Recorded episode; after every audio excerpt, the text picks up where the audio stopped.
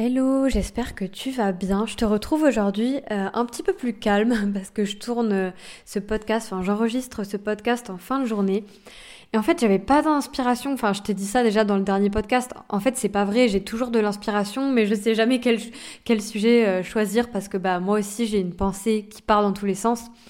Et parfois, j'ai du mal à euh, trouver le sujet dont j'ai envie de parler et avec lequel je suis alignée. Et en ce moment, le sujet qui me traverse, c'est le fait de se sentir anormal. C'est la croyance en fait fondamentale qu'on a expérimentée validé et qu'on a vraiment euh, intégré pour euh, beaucoup beaucoup de hauts potentiels, pas toujours, mais ça peut être le cas, de développer la croyance, et je suis en train de la travailler sur moi en ce moment, c'est pour ça que je t'en parle, de euh, je ne peux pas être aimé comme je suis, ou encore je ne peux pas être acceptée avec ma spécificité.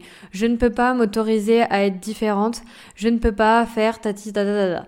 En fait, en réalité, euh, l'angoisse qu'il y a derrière, et ça c'est pour tout le monde, c'est que quand tu ne t'adaptes pas au groupe, bah tu as des risques de, danger.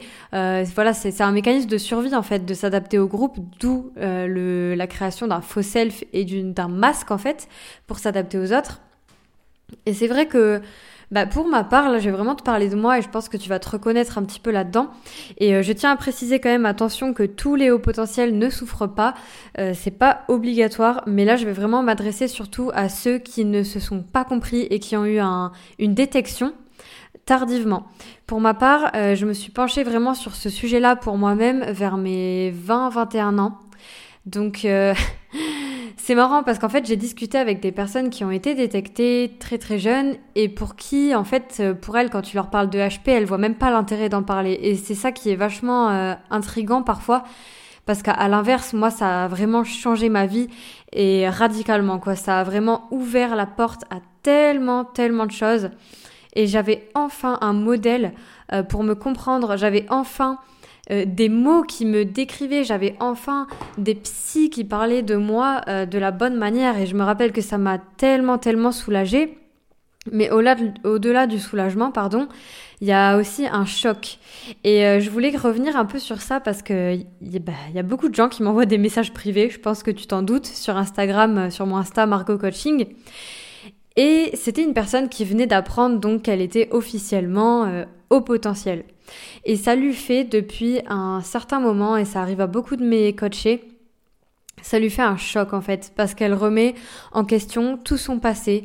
Elle se, elle revoit et moi ça me faisait pareil. Euh, je revoyais en fait. Euh, je vais parler de moi, c'est beaucoup plus simple je trouve euh, parce que j'ai pas envie de parler à la place de quelqu'un d'autre. moi je me rappelle que je revoyais en fait tous les moments de ma vie qui avait une autre explication. Et c'est ça qui est assez perturbant quand tu apprends que tu es au potentiel parce que, en fait, tous les moments où tu t'es cru pas normal, tous les moments où tu as cru que ta réaction n'était pas adaptée, tout ça, en fait, bah, tu comprends juste que c'était un fonctionnement spécifique à toi, différent, qui n'est pas anormal, mais qui est simplement différent. Et c'est vrai que quand tu as entendu toute ta vie, moi ça a été vraiment mon cas, que euh, t'étais pas forcément doué, euh, et parfois à l'inverse que t'étais super doué, c'est très paradoxal que fallait t'adapter, que t'étais bizarre, euh, que t'étais trop sensible, que tu te prenais trop la tête, etc. En fait, t'expérimentes vraiment un rejet de la part du groupe, de la majorité en fait.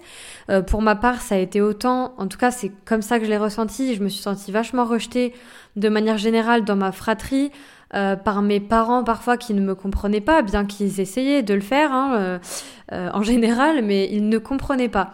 Et c'est là aussi toute la douleur, c'est que les proches, donc les personnes qui peuvent être pour nous un soutien, particulièrement quand on est enfant, adolescent, ben, ne nous comprennent pas en fait et n'ont même pas les informations. En tout cas, moi, c'était ça. Je sais qu'aujourd'hui, ça change un peu, mais n'ont même pas accès à des informations pour mieux nous connaître, mieux nous guider et finalement, bah, ils font de leur mieux et s'ils ont aucune notion de développement personnel ou autre, ils peuvent pas faire grand chose.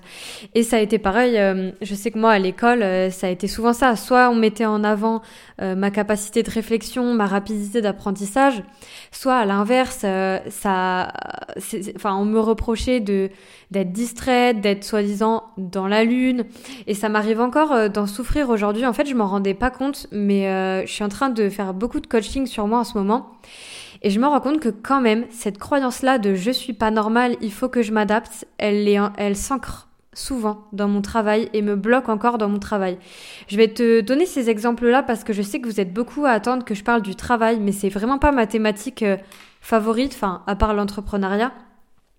Mais pour ma part, euh, en fait, je ressens beaucoup ce truc de si je crée telle chose, par exemple, tu vois, quand je crée un atelier, j'ai tendance à au début m'embarquer dans mes émotions, créer, etc. Et puis j'ai toujours une petite phase qui me dit, attends, est-ce que ça c'est pas bizarre? Est-ce que il faudrait pas que ce soit plus sérieux? Est-ce que tu peux vraiment faire autant d'humour? Euh, Tu vois en fait tout ce qui va pas être dans la norme, du moins qui pour moi n'est pas la norme. Donc la norme pour moi c'est d'assister à un atelier où la personne parle à deux à l'heure. C'est désolé, hein, je vais être cash, hein, je, le dis comme je le pense, mais la plupart du temps moi quand je vais à un atelier je me fais chier, voilà. Fallait que je le dise. Euh, très souvent je m'ennuie, je trouve que ça va pas assez vite. Euh, la personne qui parle dit des choses que qui me semble logique et je trouve ça pas assez approfondi. Mais souvent, j'étais la seule à ressentir ça. Les autres ne ressentaient pas ça. Et donc, en fait, moi, quand je crée un atelier, bah, par moment, je me dis, euh, est-ce que c'est assez structuré? Est-ce que les gens vont comprendre? Et j'ai tendance à surexpliquer alors que les gens comprennent. Donc, l'avantage, c'est que quand je m'adresse à des hauts potentiels ou des hypersensibles, généralement, on vibre un peu sur la même longueur d'onde. Donc, j'ai pas trop à me suradapter. Mais en tout cas, quand il y a des personnes qui ne sont pas comme ça, euh, qu'on appelle neurotypique, voilà, euh, c'est vrai que là c'est un peu plus dur à gérer. Mais encore une fois, je me dis, ça m'a fait, vous savez, j'en ai, parlé avec des personnes cette semaine et je pense que ça va vous parler. Et en fait, j'ai échangé avec des gens qui ne sont pas comme moi, mais qui m'ont dit, mais pourquoi ce serait pas aux gens de s'adapter à toi? Et euh, en fait, c'est un truc que je n'ai jamais, enfin, qui peut paraître logique, mais en tout cas, pour ma part, ça me, ça me paraît impossible en fait. Et je pense que c'est une croyance limitante, mais demander aux gens de s'adapter à moi, quand j'ai appris constamment à me suradapter, et je pense que ça te parlera vachement ce que je dis, en tout cas, n'hésite pas à me faire un retour, bah c'est un peu dur à intégrer quoi. Je te donne des exemples, mais constamment, moi je me sais, je sais que je me suis suradaptée et que je me suradapte encore, et souvent même je l'anticipe quand je vais rencontrer des gens j'ai tendance à prévenir que je pars un peu dans tous les sens ou à prévenir que je risque d'être fatiguée, etc. sans même qu'on me demande. Et en fait, ça, c'est de la suranticipation de bah, qu'est-ce qu'on va penser de moi, est-ce qu'on va me trouver bizarre, etc., etc. Parce que bah, comme tu le sais, on peut être d'un coup très très joyeux, euh, très présent, très sociable, puis d'un coup pas du tout. Et ça m'est arrivé il y a pas si longtemps d'être avec des gens et je me sens super bien. Mais je sens qu'en fait j'ai besoin d'être toute seule, sauf qu'à ce moment-là, tout le monde qui est un peu plus extraverti envie de sortir. Et, euh, et toi, t'as l'impression un peu de... Désolée, j'ai le hockey. ça, c'est un signe révélateur, ça. Euh, quand il y a quelque chose qui nous perturbe parfois. Euh, ouais, c'est, ça m'a fait ressentir un peu ce truc de oh, je vais encore embêter les gens, je vais encore déranger les gens parce que moi, j'ai besoin de ça, j'ai besoin de temps, alors qu'ils peuvent faire ce que fait la norme. Et en fait, le truc, c'est que de base, on n'aurait pas dû se suradapter comme ça. Il aurait fallu que le monde s'adapte à nous. Je vous donne un exemple, mais quand je parle avec des personnes euh, qui, ont le syndrome euh, d'Asperger, je crois qu'on dit comme ça, je connais pas très bien, mais bref, qui sont situés sur le trouble autistique. Euh, bah en fait elles passent leur vie à se suradapter alors même qu'elles ne peuvent pas. Je vous invite vraiment à écouter des contenus là-dessus, mais ça peut être par exemple quand les lumières nous surstimulent. Par exemple moi quand je suis passée euh, sur France 4, bon c'était génial, hein, mais par contre euh, les spots de lumière et, le fait qu'on soit dans un sous-sol et qu'il n'y avait aucune fenêtre et que j'avais les lumières tout le temps, bah, j'ai eu une migraine toute la journée. Euh, au-delà de la migraine, c'était très dur pour moi de me concentrer et d'être à l'aise parce que ça me surstimulait. Et c'est tous ces petits détails en fait qui font que, bah, que finalement tu te sens inadapté constamment, quoi. Tu te sens euh, anormal, tu te sens pas comme les gens. Et moi je sais que j'ai beaucoup ressenti ça, même en allant en resto avec des amis, mais j'en ai déjà parlé ici.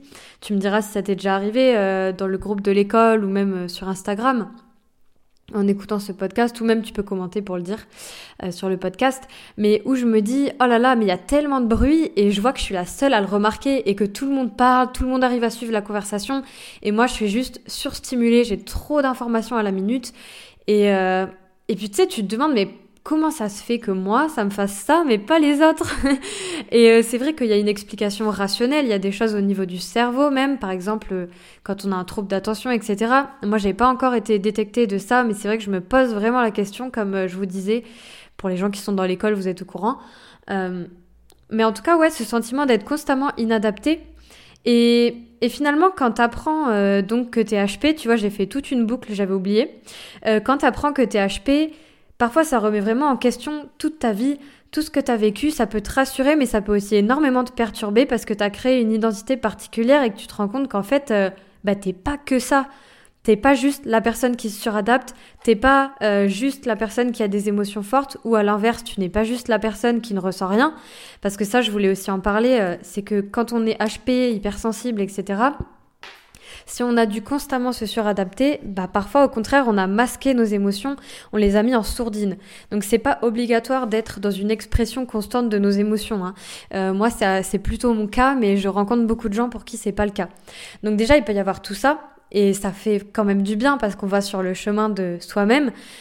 Mais aujourd'hui, voilà, c'est peut-être un peu moins joyeux que d'habitude, mais euh, je voulais vraiment parler de ce sentiment finalement de souffrance extrême qu'on peut ressentir quand on se sent autant décalé par rapport aux autres et euh, que finalement on, ne peut pas se fonder, euh, s'appuyer sur la norme, on ne peut pas se...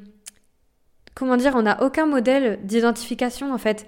On n'a aucun... Euh, tu vois, je vais te donner un exemple parce que c'est quelque chose qui m'a beaucoup marqué. quand je voyais une psy vers mes 15-16 ans, je savais pas du tout que j'étais HP ni hypersensible.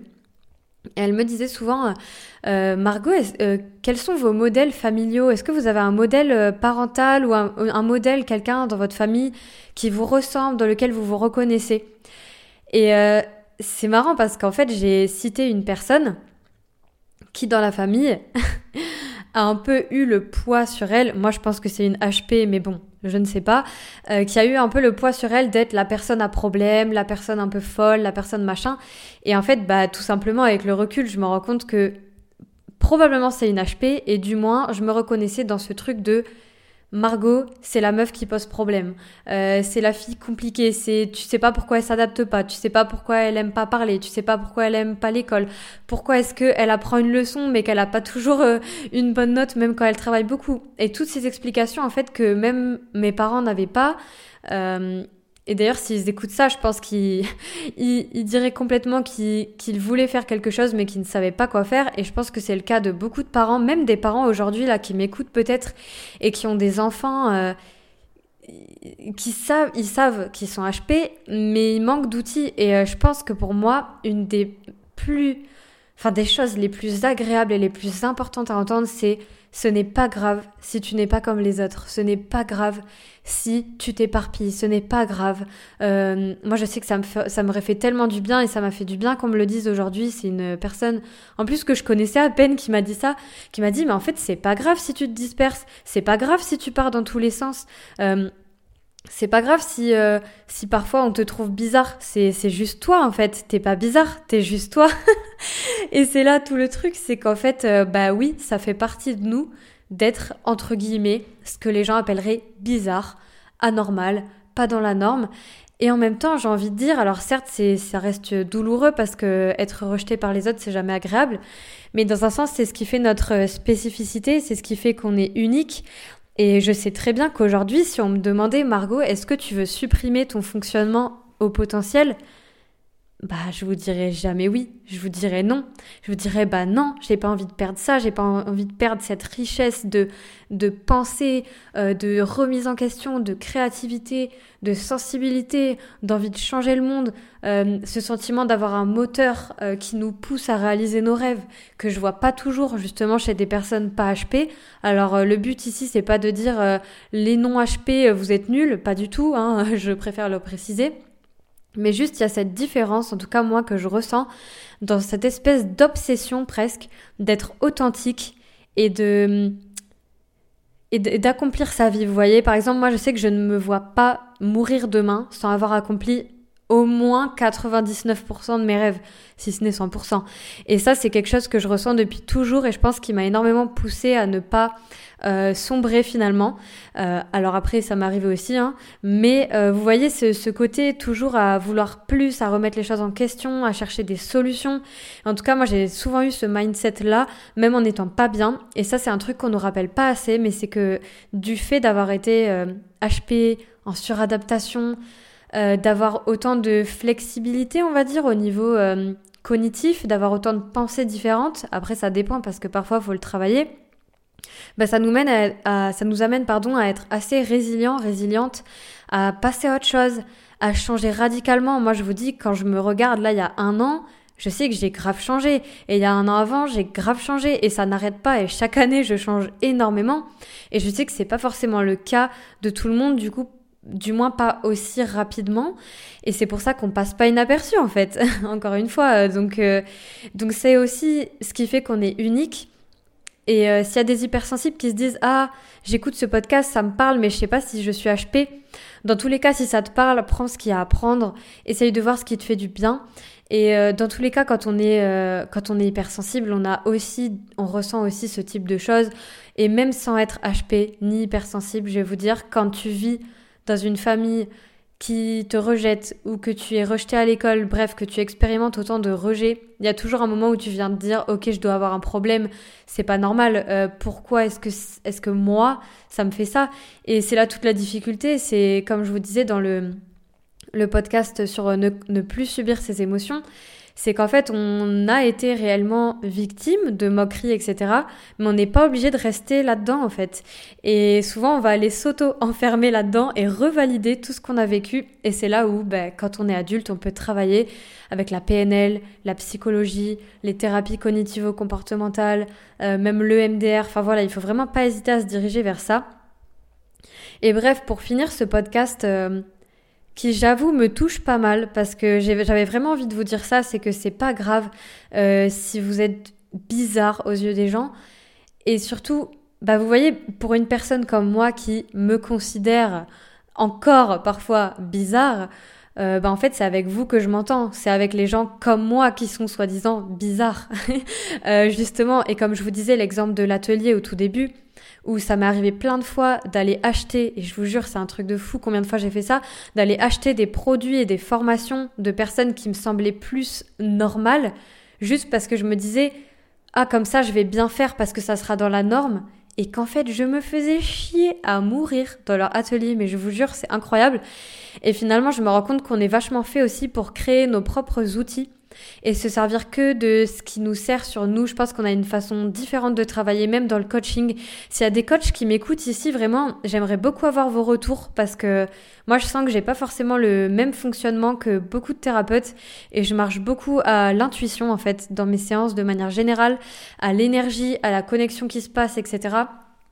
Et c'est un peu comme si, euh, par moment, je, je reçois, on va dire, des informations, du moins mon cerveau va très vite et euh, je travaille beaucoup avec ça en fait. J'ai pas une trame, vous voyez, euh, qui va de A à Z. Voilà, euh, une trame que j'applique à chaque fois. C'est, alors je pense pas que tous les thérapeutes fassent ça, mais en tout cas c'est quelque chose que je n'arrive pas à faire, que je ne sais pas faire, et je me rends compte que je ne sais pas faire autrement, et que c'est sûrement aussi ma spécificité. en tant que coach, d'ailleurs, s'il y a les élèves de l'école des hypersensibles qui remarquent ça, n'hésitez pas à me le dire la prochaine fois. Je sais qu'à l'inverse, il y a des personnes qui adorent ce fonctionnement-là où je suis assez bah, un peu dans tous les sens et puis finalement on part d'un sujet et on parle de trucs euh, fous euh, avec des connexions profondes pendant des heures euh, et je sais qu'il y en a qui n'aiment pas et puis il y en a qui adorent. Et c'est aussi ça c'est que finalement bah, plus on va être nous-mêmes et je pense que ça va t'arriver en étant dans l'école des hypersensibles bah, plus tu te reconnectes à ce que tu penses et plus tu polarises on va dire ton avis tu vois plus tu comment expliquer? Plus tu affirmes ton avis plus ça va pas plaire aussi mais dans un sens, c'est que tu te rapproches aussi sûrement de ton vrai self, on va dire, et non pas ton faux self. Si tu sais pas euh, euh, ce dont je parle, enfin, si tu sais pas ce que c'est le faux self, va écouter mes anciens podcasts. Mais voilà, en tout cas, je voulais vraiment te partager ça aujourd'hui et te dire que, ouais, c'est vrai que parfois, quand t'es euh, hypersensible, quand t'es au potentiel, bah, tes proches te comprennent pas et ne te comprendront pas. voilà, du moins pas comme tu le souhaites. ça veut pas dire qu'ils t'aiment pas c'est pareil pour les psys. Si tu cherches des psys et que ça te correspond pas, bah cherche un autre. voilà, il y a des psys qui effectivement avec qui tu vas pas connecter, tu vas, enfin tu vois, il y a une spécificité que tu vas pas sentir reconnue. Et euh, je comprends tout à fait ce que ça fait. Je sais que c'est un peu un parcours du combattant parfois euh, pour trouver quelqu'un qui nous correspond. Et, euh, et, voilà, petite parenthèse que je voulais dire quand même, c'est que tous les hauts potentiels ne sont pas voués à souffrir, que ça je pense que ce n'est pas vrai. Je pense que beaucoup ont expérimenté effectivement du rejet, mais qu'est-ce qui est, ce qui est important pardon, aujourd'hui, c'est de voir, ok, ce passé il est là, il t'a fait souffrir et c'est normal. Et maintenant, qu'est-ce que tu en fais? Vers quoi tu as envie d'aller? Est-ce que tu as envie de rester enfermé dans cette vision? Est-ce que, euh, je sais que ça, ça va concerner pas mal d'entre vous, est-ce que vous, allez, vous avez vraiment envie d'être heureux? Parce que peut-être vous connaissez pas encore ce que ça fait d'être bien en fait.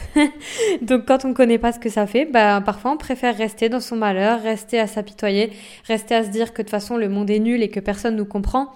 Et franchement, je vous le dis, c'est pas vrai. Certes, on l'a expérimenté à une certaine époque parce qu'une majorité ne nous comprenait pas, mais à partir du moment où tu rencontres des gens comme toi, et d'ailleurs c'est souvent ce qui se passe quand on est dans l'école des hypersensibles, parce que bah, je vous permets euh, dans cette école de vous connecter entre vous, de discuter entre personnes pareilles, entre guillemets, hein, pas pareilles, mais qui vibrent un peu sur la même longueur d'onde. Et du coup, on sent moins cette exclusion et déjà, ça fait tellement du bien. Donc voilà, c'était un peu un podcast... Euh, pas forcément avec une action à faire ou autre, tu vois.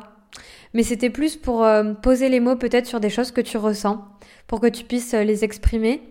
Et puis je pense qu'on va quand même travailler dans l'école un peu sur tes croyances, les croyances que tu as pu développer euh, suite au fait justement de te sentir anormal, inadapté et peut-être pas aimé comme tu es. Et euh, voilà, en tout cas, si ça t'a touché, n'hésite pas à me laisser un avis euh, sous le podcast.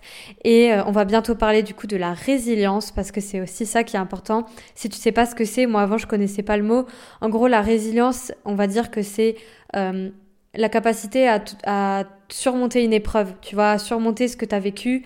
Par exemple, tu vois une personne qui a vécu une maladie grave et qui aujourd'hui inspire des milliers de personnes euh, et qui aide des milliers de personnes qui ont eu sa maladie. Par exemple, ça c'est de la résilience. Et dans un sens, moi je sais que je suis sur le chemin de cette résilience justement avec ce que je fais.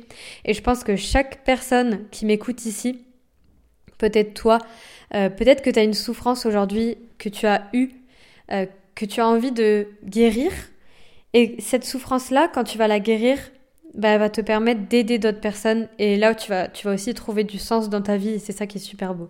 Bref, je te dis euh, à lundi prochain et d'ailleurs petit rappel, parfois il y a des bugs avec les podcasts, on n'arrive pas à comprendre pourquoi. Euh, donc si tu vois que ça n'y est pas le lundi matin, c'est pas qu'il y en a pas, c'est plutôt qu'il sera remis le soir parce qu'il y a un bug. Voilà, c'était la petite parenthèse et je te dis à lundi pro.